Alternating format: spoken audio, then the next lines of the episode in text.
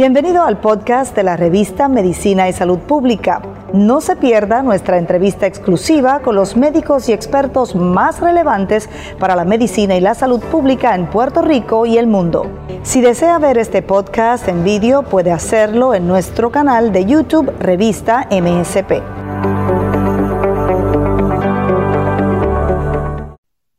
Gracias por conectarse una vez más con nosotros en MSP. En esta revista estamos complacidos de llevarles a ustedes información vital en materia de salud y de ciencia. La ciencia y la salud siempre son noticia. Y hoy para hablar de un tema muy importante, ya cortas de que comience un año escolar, ya muchos colegios lo retomaron y justamente vamos a hablar sobre este tema, el regreso a clases. Las nuevas vacunas contra el COVID-19 en definitiva pues comienzan a dar esperanza para volver poco a poco esas actividades que antes hacíamos antes de la pandemia. Y justamente el regreso a clases es una de ellas. Es probable que las vacunas en todo caso no lleguen justamente a la mayoría de los estudiantes este año, pero lo bueno es que el aprendizaje presencial en las escuelas ha demostrado no ser en potencia, un poco potencial de contagio, pues para el resto de la población y entonces es muy importante mantener incluso las medidas de seguridad, eh, evitar la transmisión del virus a la comunidad, pero esa es de las escuelas justamente eh, donde se deben cumplir estas recomendaciones de salubridad pública para evitar entonces eh, que siga la propagación del COVID-19. En cuanto al tema de salud mental, vamos a abordar este tema tan importante del regreso a clases desde el punto de vista de los estudiantes, de los niños y adolescentes y también de los adultos mayores. ¿Cómo está el tema emocional en esta población que ha sido de las más afectadas por esta cuarentena, por este confinamiento. Vamos a hablar de la adaptación física y emocional de la población pediátrica y adulto mayor durante el regreso a clases. Para hablar de este importante tema me acompaña una profesional muy importante, le agradecemos infinitamente que esté con nosotros, es la doctora Mirangelis Ríos, presidenta de la Asociación Puertorriqueña de, de Psiquiatras de Niños y Adolescentes en Puerto Rico. Le damos la bienvenida, doctora. Gracias por estar con nosotros en MSP. Hola, ¿qué tal? Muchas gracias por invitarme y específicamente darnos la oportunidad de hablar de este tema que es tan importante y que ahora es un trending topic, como dicen por ahí, pero antes de, de, comenzar, quería hacer la aclaración de que soy la pasada presidenta. El presidente actual es el doctor Mario González. Perfecto. Ok, doctora, muchas gracias. Pues igual nos encanta que esté aquí porque su experiencia justamente es la que nos, nos motiva a hablar de este tema y a buscarla para hablar de, de, este tema, de esta importante información. Doctora, justamente sobre el tema del regreso a clases, que ya lo mencionábamos, a comenzar con la población de los niños, porque la enseñanza presencial podría ser mejor cuando es seguro hacerlo. Es decir, la pregunta parte de lo siguiente, ¿no? Mantener cerradas las aulas escolares podría haber afectado la salud emocional de los niños y adolescentes? Pues mira, esta es una pregunta que es sumamente importante cuando se han dado diferentes entrevistas a diferentes profesionales. Siempre han estado enfocándose en la parte de lo que es la salud mental y cuán detrimente ha sido toda esta situación para la salud mental. Sabemos que sí, hay muchos chicos, ¿verdad? Tanto niños, adolescentes, igual que adultos, que se han visto severamente afectados emocionalmente por toda esta parte de la pandemia, lo que ha sido el eh, confinamiento físico más en nuestras casas, la parte del distanciamiento físico hasta de nuestros propios familiares, sino son parte de nuestro núcleo. Así que este sentimiento de aislamiento, de soledad, de no hacer posible el que estemos eh, cerca, ¿verdad? Y más los latinos, que estamos acostumbrados a abrazar, a tocar y somos muy efusivos. Ese, ese alejamiento definitivamente ha impactado eh, negativamente a muchas personas, pero igualmente es importante también reconocer que han habido niños que se han beneficiado de esta parte de estar eh, en educación en la casa. Así que no es tan sencillo generalizar, ¿verdad? Y decir como que a todo el mundo sea deprimido todo el mundo ha sido un impacto negativo. Hay que tomar esto, ¿verdad?, con pinzas, pero ciertamente, definitivamente hay muchos de nuestros niños y adolescentes que se van a ver muy beneficiados del regreso a clase y que estas clases sean presenciales. Perfecto, doctora, qué importante porque el tema de salud mental juega un papel fundamental y justamente hasta la OMS ha estado muy pendiente de este factor y lo ha incluido en los planes de gobierno de casi todos los países, porque esto es un tema justamente nuevo para todos, no estábamos preparados para una pandemia y este último año lo demostró. Entonces, vamos a hablar justamente del tema del aprendizaje. Doctora, quería preguntarle esto porque voy a citar un estudio que hizo eh, la Universidad de Oxford y mostró que el cierre en Holanda durante ocho eh, semanas causó pérdida de aprendizaje equivalente al 20% del año escolar. Ese retraso en el aprendizaje fue del 55% mayor en los niños de hogares vulnerables, aquellos hogares que no tienen acceso a Internet. ¿sí? El haber estado tanto tiempo en casa, y ahí va mi pregunta, podría darse entonces este retraso en el aprendizaje, sobre todo no allá no en Holanda, sino en países latinos donde la población quizás tiene menos recursos o menos, menos acceso o que no se cumplen los ciclos normales. Claro, fíjate que eso es bien importante y eso va acorde con lo que estaba comentando ahorita. Realmente no todos los sectores poblacionales se han afectado de la misma manera. Los sectores más vulnerables, quizá los eh, sectores que pertenecen a la parte o las etapas socioeconómicas más bajas son los más afectados, no solamente porque realmente están a mayor riesgo de situaciones de salud mental ya de por sí, sino que también en términos generales no cuentan con eh, las facilidades, ¿verdad? Por ejemplo, de Internet para llevar a cabo entonces una conexión. Muchos de estos niños no contaban ni siquiera con un equipo básico de computadoras, así que muchos de estos chicos eh, fueron equipándolos poco a poco, por ejemplo, aquí en Puerto Rico poco a poco fueron adquiriendo equipos pues por parte de ayudas del gobierno, etcétera, etcétera, pero no todas necesariamente llegaron a tiempo. Hay muchos estudiantes que empezaron este semestre, en lugar de empezar en enero, empezaron en febrero. Eh, y así que esta parte de lo que es nada más la parte socioeconómica, de tener acceso a los equipos y a también los medios, ¿verdad? Que sean a nivel de Internet y todo eso, es un factor bien importante en esa parte del aprendizaje. Dicho eso, sabemos también que hay muchos niños que ya de por sí tenían unas situaciones de aprendizaje previa a toda esta situación de la pandemia y recibían unas ayudas específicas en cada uno de sus lugares, ya sea a través de terapia o a través de la escuela, ¿verdad? O, a través de terapistas privados o de otros eh, lugares donde iban y asistían o acudían presencialmente a recibir esas terapias todas esas ayudas se vieron trastocadas y se vieron limitadas y en lugar de llevarse a cabo a nivel presencial, se tuvieron que llevar muchas de ellas a, cabo a través ¿verdad? del sistema online o en línea. Hay cosas que se pueden facilitar a través de online, pero definitivamente hay muchas cosas como terapias o ciertos eh, ejercicios que presencialmente, ya sea por el ejemplo, por la ayuda uno a uno del terapista, se dan mejor en la parte eh, que sea presencial. Eh, ese, ¿verdad? Eh, es una de las cosas que, que hay que tomar en cuenta.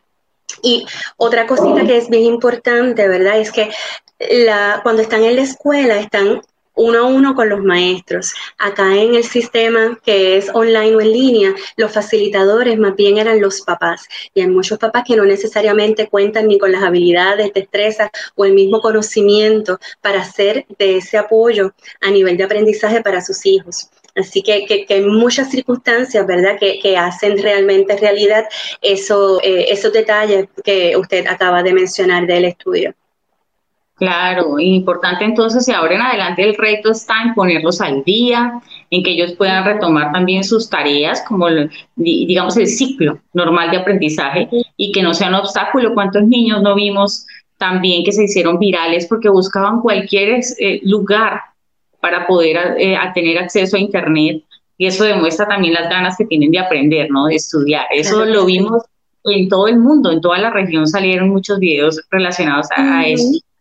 Fíjense que parte de lo que ha ocurrido, ¿verdad? E, entre toda la situación de la pandemia, más bien ha sido el cambio abrupto, como usted mencionó, eh, eh, más temprano.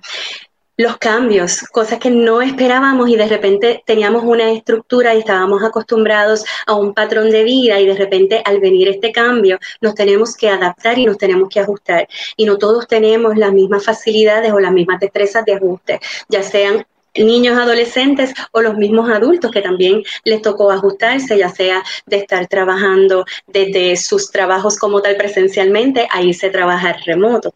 Así que todo el mundo necesitó adaptarse, todo el mundo necesitó acoplarse y pues las destrezas de acople y ajuste no necesariamente son iguales en todo el mundo. Doctora, quería preguntarle justamente por tu experiencia con los niños eh, en la isla, quizás eh, la experiencia también con sus pacientes, con las personas que la visitan sobre la pandemia.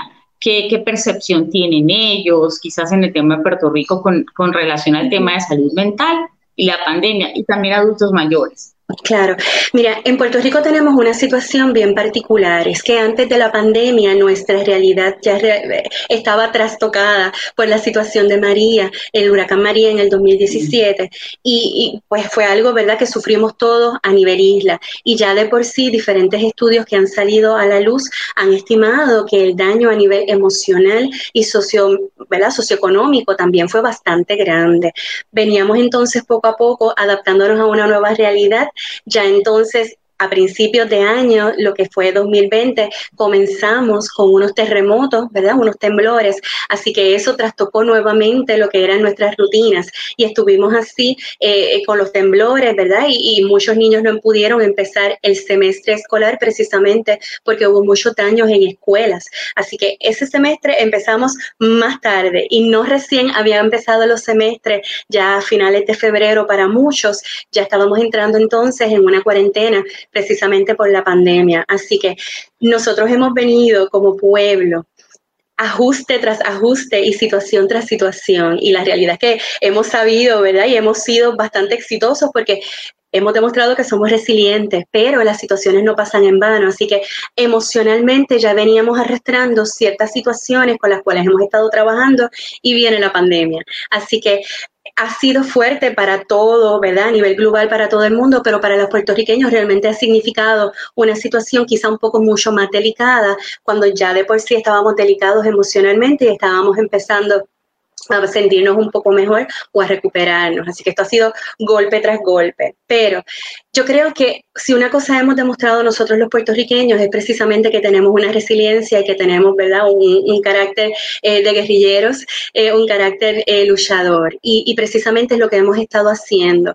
Y la realidad es que aún cuando yo he visto muchos chicos que extrañan la, parte de, de, estar presencialmente en las escuelas, con sus amistades, también con la parte de sus familiares, igualmente ha sido una oportunidad una oportunidad, ¿verdad?, para abrir el espacio a muchas familias, a que puedan sentarse a la mesa, a comer todos juntos, a que puedan también eh, disfrutar de ciertas actividades, a lo mejor mucho más sencillas, pero ha sido con un propósito, ¿verdad?, de, esa unión familiar. Igualmente ha sido muy difícil para otras familias que han tenido otras pérdidas y que han tenido que ajustarse, ¿verdad?, a estas situaciones. Pacientes ya de salud mental que ya tenían sus situaciones, pues obviamente lidiar con esta situación de nuevas pérdidas o esta situación de estresor les ha servido, ¿verdad? Pues para obviamente retomar algunas veces si estaban... Eh, más estables, pues retomar nuevamente sus terapias. Así que eh, ha sido, ¿verdad? Definitivamente eh, muchas emociones, ha sido unas situaciones difíciles para uno, pero igualmente también ha habido muchos grupos de personas que han adaptado esto de una manera positiva.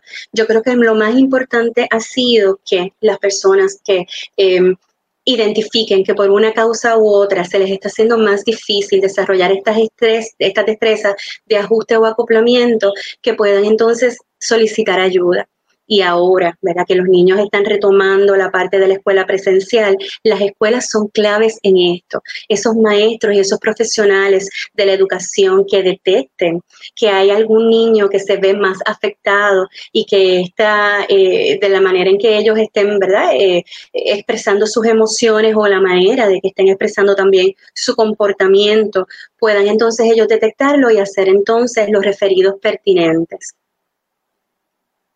Qué importante, doctora, y usted lo mencionó muy bien, y es, em, es el tema de que no, esta pandemia, y siempre lo he recalcado en otras entrevistas, nos enseñó no solamente a cuidar de nosotros, sino de las demás, de las demás personas.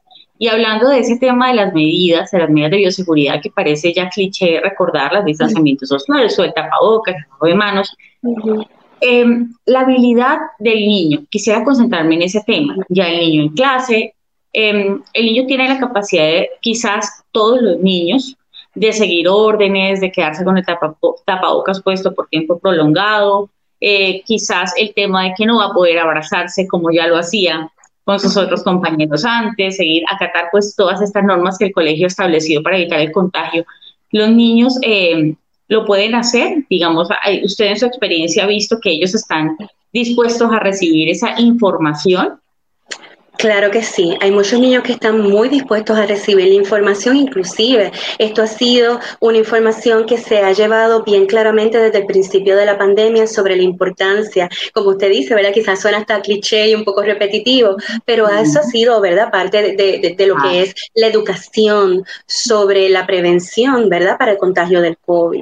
Ahora, es bien importante saber que hay niños, ¿verdad? Que aun cuando ellos lo pueden entender, siguen siendo niños y se pueden cansar de estar llevando el tapabocas, así que a lo mejor hay que repetirle eh, más veces y hay que tratar de hacerlo entonces con paciencia y pues, colocándolo, ¿verdad? Eh, en esa etapa de desarrollo de que muchas veces se les olvida y hay que entonces repetirle varias veces nosotros ya estamos desgastados y quizá un poco como que cansados de escuchar lo mismo, pero nosotros como adultos realmente también somos el modelaje de nuestros niños. Así que es importante que con paciencia nosotros le podamos repetir como que, mira, recuérdate que debemos llevar nuestro tapabocas o recuérdate que debemos estar distanciados, no podemos abrazarnos y traerle entonces alternativas, como por ejemplo, no te puedo abrazar así cerquita, cerquita, pero sabes qué, vamos a abrazarnos así virtualmente de lejos, mira qué rico. Y de esa manera el niño encuentra que tiene, que hay empatía de la otra persona, que lo entiende y se le da una alternativa, ¿verdad? Para, aunque no tengan ese acercamiento físico, pero sí tienen ese acercamiento de persona a persona. Hay que también recordar que hay otros niños o otras personas que tienen ciertas sensitividades se me ocurre, por ejemplo, los niños o las personas que están dentro del espectro de autismo. Ellos tienen ciertas situaciones sensoriales que no les permite llevar, por ejemplo, las mascarillas en todo momento. Así que también hay que entender que ellos tienen unas eh, necesidades especiales y definitivamente cuando se incorporen a la parte presencial, las personas que ya saben, ¿verdad?, trabajar con ellos van a ser los primeros que van a ser una herramienta súper importante para cuidarlos a ellos y mantenerlos entonces dentro de, esos límites de, la prevención. Y obviamente se trata de que sí se pongan sus mascarillas y todo eso, pero sabemos que, están un poco más limitados en ese sentido.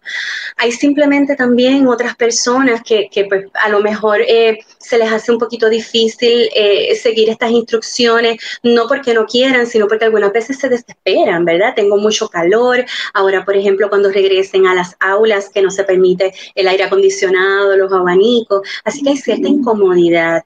Yo creo que es importante que sabemos que tenemos que seguir las reglas y yo creo que todos los niños lo saben, pero repetirlas de una manera amable y hacerles sentir como que, mira, entiendo que te molesta, entiendo que no te gusta, pero necesitamos, ¿verdad? Para poder ir poco a poco restableciendo mejor control y mejor manejo de los contagios, el que todos sigamos las reglas al, al unísono y a la misma vez. Hay otra cosita adicional, ¿verdad? Que es importante que nosotros entendamos que con, con, esta parte del regreso es otro cambio adicional.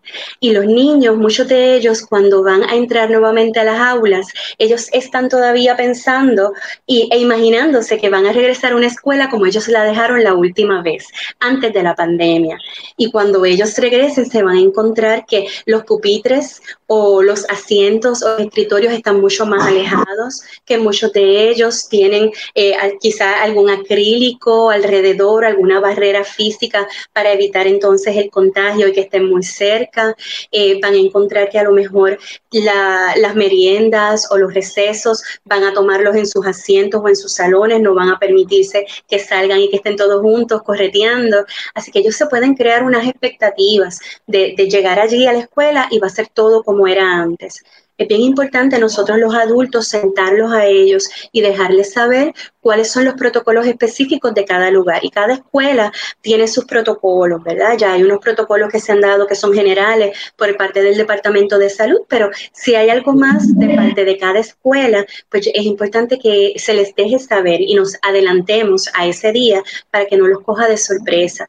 Y si ellos tienen alguna pregunta, es importante también que nosotros le podamos dejar saber que es que pueden hacer las preguntas. Y está bien, porque esto es algo nuevo, es una circunstancia nueva y son reglas nuevas de la escuela, que a lo mejor se tienen que fijar un poquito más en los sellitos que están en el piso, a dónde se van a parar, pero que no les cause mucha ansiedad o que no les cause ese nerviosismo anticipatorio de no sé lo que voy a hacer cuando llegue, cómo voy a actuar, pues vas a actuar de la misma manera todo el mundo te va a explicar. Y si tú tienes duda, tú preguntas y las personas te van a explicar, porque esto es algo nuevo para todos y nos vamos a acostumbrar poco a poco.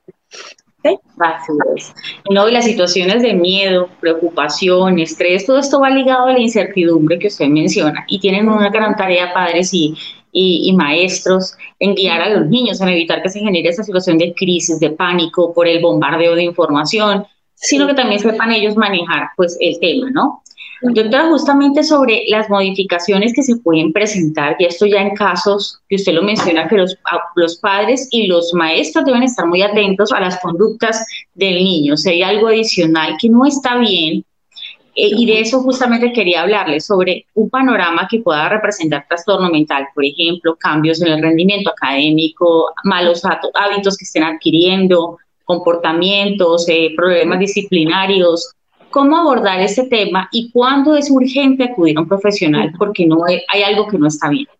Claro, fíjense que este, como le comenté ahorita, va a ser un cambio nuevamente luego de estar un año encerraditos en nuestras casas, cuidándonos y sobre todo cogiendo la parte educativa dentro del hogar. De repente entonces vamos a ir nuevamente a la parte presencial. Y como todo cambio puede traer, puede traer un poco de resistencia, eh, por parte de algunos de los chicos, ¿verdad? O de los adolescentes, o puede traer un poco de nerviosismo o ansiedad. El sentirse nervioso o ansioso no es un mal indicador necesariamente, pero sí es importante que si los padres o los cuidadores detectan que sus hijos están un poco preocupados, tensos de esta situación del regreso a clase, se puedan sentar con ellos y les puedan dejar saber que está bien y que es normal sentirse nerviosos o ansiosos y preguntarle a ellos cómo te hace sentir, qué tú esperas del regreso a clases. Va a haber algunos chicos que, por ejemplo, tengan una situación, ¿verdad? De, por ejemplo, ansiedad del alejamiento de los cuidadores, porque pues, estuvieron tan juntitos, ¿verdad? Por tanto tiempo que entonces al dejarlo allí, esa ansiedad de separación puede entonces atacar, aunque sean más grandes, y eso puede ser esperado. Esa transición dentro de esos primeros días, pues uno puede quizá esperar y darle tiempo, pero si esa ansiedad se extendiera por varios días y fuera una situación donde el niño estuviera tenso y nervioso, no solamente esa primera parte de la separación, sino el resto del día, que se le hiciera muy difícil la parte de sentarse, poder atender y acoplarse, ¿verdad? Y que tener una, una un tiempo de espera para ese acoplamiento nuevamente a la escuela, pues ya eso es como, como tal la primera banderita.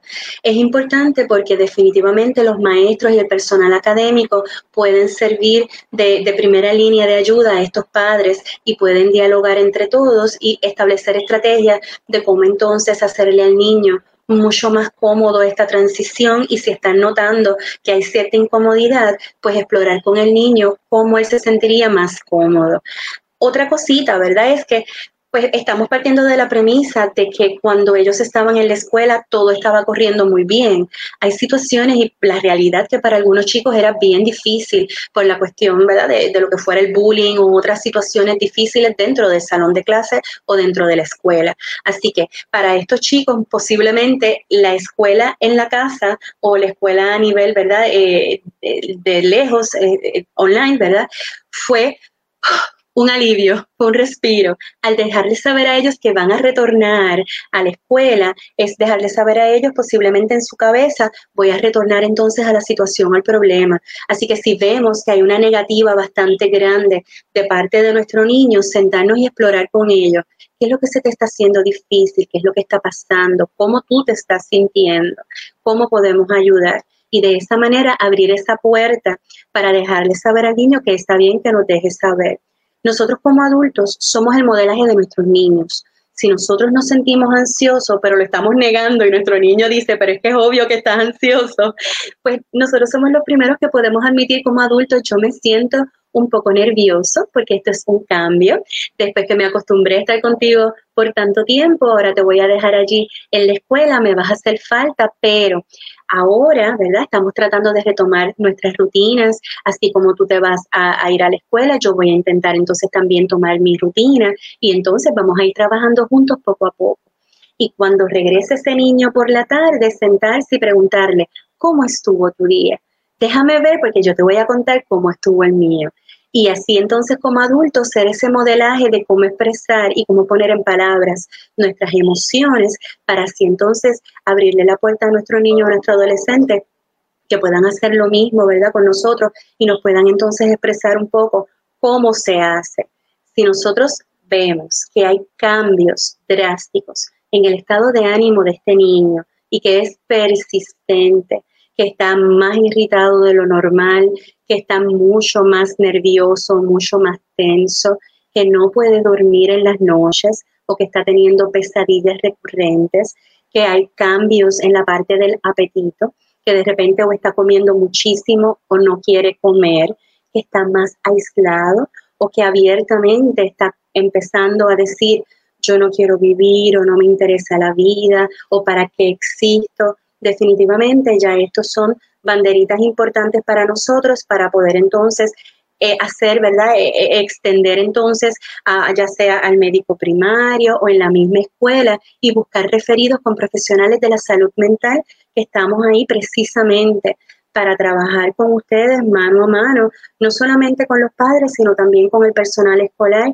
y parte de la postura que hizo reciente la Asociación Puertorriqueña de Niños y Adolescentes referente, ¿verdad?, a esta noticia de que los niños se iban a incorporar, es la preocupación de nosotros de que se han hablado mucho de los protocolos de la parte física y del cuidado físico, pero no de la parte de salud mental y emocional. Así que nosotros, ¿verdad? Como Asociación de Psiquiatras de Niños y Adolescentes, nos ponemos a la disposición de las diferentes escuelas y también de los pusimos a la disposición del gobierno para si ellos tienen alguna duda, servimos de consultores para precisamente tratar de atemperarnos a, todas estas situaciones y poder entonces también abrirle la perspectiva de que hay diversas alternativas, ¿verdad? Para, para poder trabajar con esto, pero lo más importante es detectarlo a tiempo.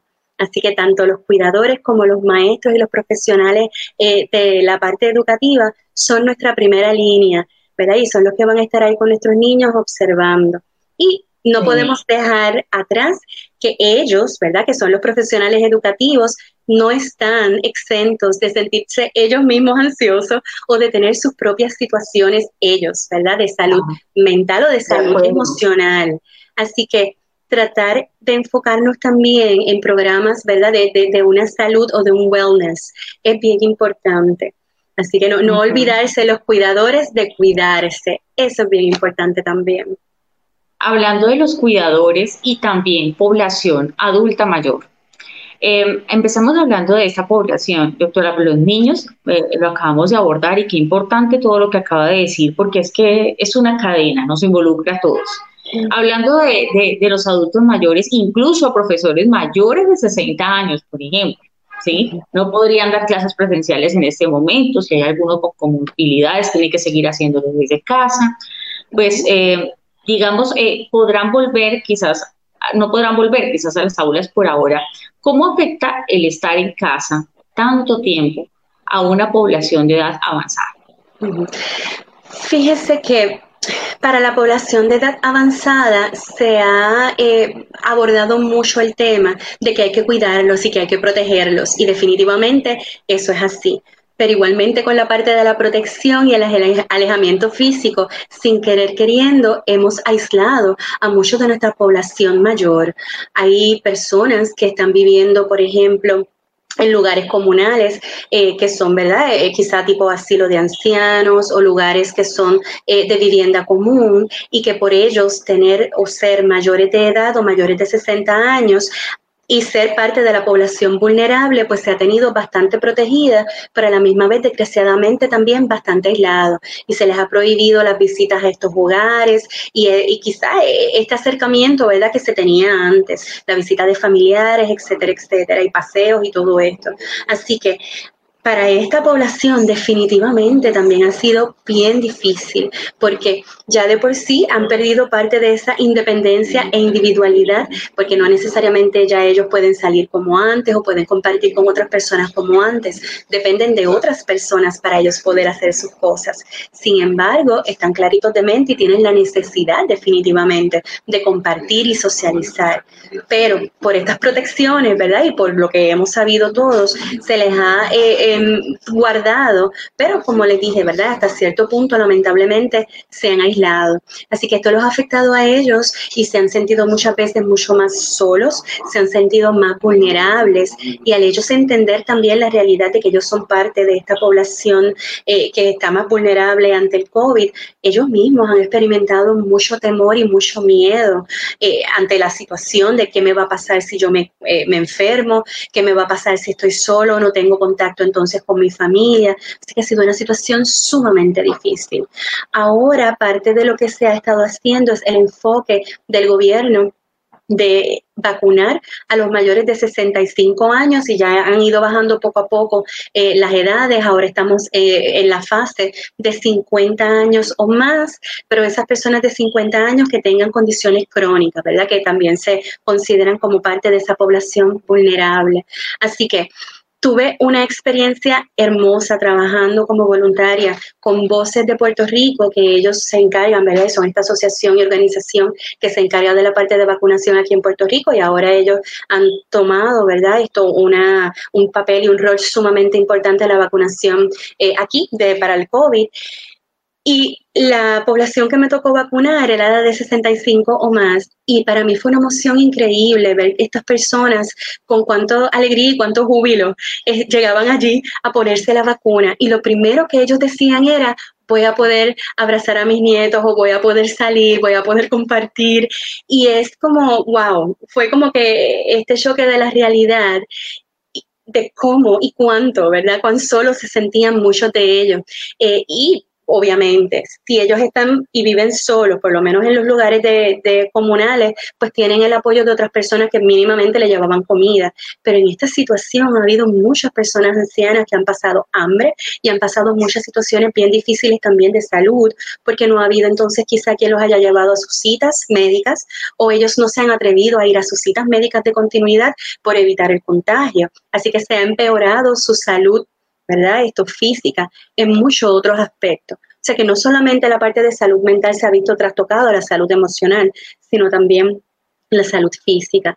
Así que es bien importante, ¿verdad? Ir retomando nuevamente este contacto y ahora, eh, ¿verdad? A través de una llamada, los viejitos pues no saben mucho quizá de la parte del Internet, pero una persona que ya esté vacunada y tomando sus debidas precauciones y puede asistir para ayudarle a esta persona mayor a tener una conexión de videoconferencia o telefónica con algún familiar o alguna amistad, eso va a ser súper importante para volver nuevamente a reintegrarnos poco a poco eh, y, paulatinamente a la parte ¿verdad? de lo que va a ser entonces el reconocernos y el, y el acercarnos nuevamente físicamente. Esto va a ser poco a poco, no es que estemos vacunados y ya vamos a salir corriendo. Claro es un proceso, pero por lo menos ante ese proceso ya hay muchos profesionales que están vacunados, así que es importante que podamos nosotros llegar a estas personas que son más vulnerables y tratar de ayudarlos primero. Nosotros somos los primeros interventores, ¿verdad? Para, para protegerlos a ellos, pero igualmente para brindarles un poquito de apoyo y decirles, estamos aquí, con calma. Esto es un proceso, ya mismo nos vamos a volver a abrazar, pero dentro de lo que cabe, vamos poco a poco entonces a, volver a reinstalarnos nuevamente dentro de las rutinas, ¿verdad? Y, en las comunicaciones. Claro, nos vamos a ir reseteando poco a poco. Exactamente. hay, un aumento, hay un aumento también eh, en lo que es estrés postraumático, angustia, depresión, ansiedad que se hacen estas personas eh, de edad avanzada. ¿Qué pueden hacer? Eh, familiares, eh, digamos, allegados o las personas que están con ellos, en el caso de las personas que tienen la fortuna, como usted lo dice, de tener quien los acompañe, para que puedan hacer sus actividades físicas, eh, ir a citas médicas y desplazarse, y también unas recomendaciones finales que nos pueda dar sobre la, eh, la importancia todos de mantener una buena salud mental. ¿Cómo podríamos, cuáles podrían ser? Bueno, eh, referente a la primera pregunta, yo creo que si las personas mayores cuentan con estos cuidadores y ya ellos están vacunados o aún si no están vacunados, quizá entonces buscar personas que puedan ayudarlos, ¿verdad? que estén vacunadas y obviamente tomando también todas las alternativas de, sus dobles mascarillas, ¿verdad? Y su desinfección y todo eso.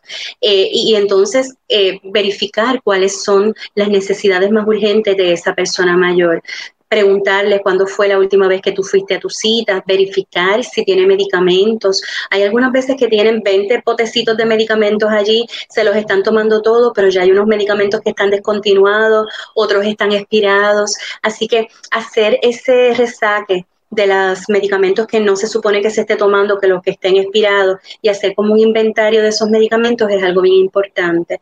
Verificar cuál es el estado, ¿verdad?, nutricional, si se está pudiendo nutrir bien, si tiene eh, compra, si él puede eh, ser independiente y cocinarse, si no, pues buscar entonces esas alternativas y buscar entonces un listado de esos médicos que a lo mejor tiene sus citas o dejó pasar las citas y no las ha tenido, pues sentarse y ayudar entonces a organizar un programa de citas y preguntar donde esos médicos o donde esas facilidades médicas, cuáles son los protocolos, porque muchos de esos protocolos establece que la persona no debe ir acompañada, sino solita, pero si usted le explica que es una persona que depende de cierta manera de un cuidador, entonces hacen eh, los arreglos para que los dejen entonces acompañarlos. Así que ese, esas cositas, ¿verdad? Yo creo que, que son o, deben ser los primeros pasos para poder entonces retomar lo que es la salud, tanto física como también la parte de la salud mental de, de nuestros viejitos. Consejos para la parte de salud mental. Wow, yo creo que e, este año ha sido una gran prueba para todos nosotros, pero como estaba comentando ahorita, yo creo que nosotros también nos hemos demostrado y, hemos ido aprendiendo muchas cosas de nosotros mismos, nuevos límites que nosotros ni siquiera habíamos imaginado. Y el reconocer que nosotros realmente hemos sido campeones y que después de un año nosotros todavía seguimos aquí y estamos dependiendo de nuestras destrezas y herramientas, pero lo estamos haciendo como podamos siempre podemos, ¿verdad?, buscar ayuda y si entendemos que necesitamos esa ayuda, que a lo mejor nos estamos quedando cortos en ciertas cosas, pues reconocerlo, el buscar la parte de la ayuda de salud mental, que siempre quizás es un poco tabú y un poquito difícil, pero en estos momentos es importante o más importante que nunca. No nos sintamos ni abochornados, ni mucho menos, ¿verdad? Y hay muchísimos profesionales que estamos aquí para ayudar a dar ese paso y específicamente para educar. Si ustedes tienen preguntas, si tienen dudas, nosotros estamos aquí para eso y es más que nuestro honor y mucho más, ¿verdad? Después de todas estas cosas que han pasado, poder abrir o poder abrir esas brechas, ¿verdad? Y ir abriendo camino y específicamente buscar una mejoría en nuestra salud emocional y en nuestra salud mental. Así que si ustedes como adultos o como compañeros de algún adulto o como cuidadores de algún menor detectan que hay alguna situación que no anda bien, busque la ayuda, ya sea a través del el profesional eh, de salud primaria o ya sea, por ejemplo, también en la escuela o contactando directamente a algún profesional de la salud mental. Doctora, muchísimas gracias a la doctora Mirangelis Ríos. Ella es la pasada presidenta de la Asociación Puertorriqueña de Psiquiatras de Niños y Adolescentes y le agradecemos infinitamente que haya estado con nosotros ese valioso aporte que nos dio hoy porque así como cuidamos nuestra salud, las manos, el distanciamiento, el tapabocas, también hay que cuidar nuestra mente, nuestro corazón, nuestro, nuestras emociones, que a veces no les prestamos mucha atención, pero todo eso trae consecuencias. Le agradecemos mucho que haya estado con nosotros dándonos esta información tan importante. Muchas gracias por la oportunidad y les mando un abrazo con unas vibras positivas y ya pronto, ya pronto, se me cuidan mucho, por favor, mucha salud y no bajen la guardia. Claro que sí, a ustedes también mil gracias por haberse conectado, por haber estado con nosotros en esta conversación con una importante especialista en el tema de salud mental, tanto de niños, adolescentes, adultos mayores. Vamos a cuidarnos todos porque es tarea de todos, no solamente es, es cuidarme a mí mismo, sino también a las personas que me rodean. Gracias por habernos acompañado. Los invitamos a compartir esta información, esta entrevista. Estamos en todas las redes sociales porque la ciencia y la salud siempre son noticias. Feliz noche.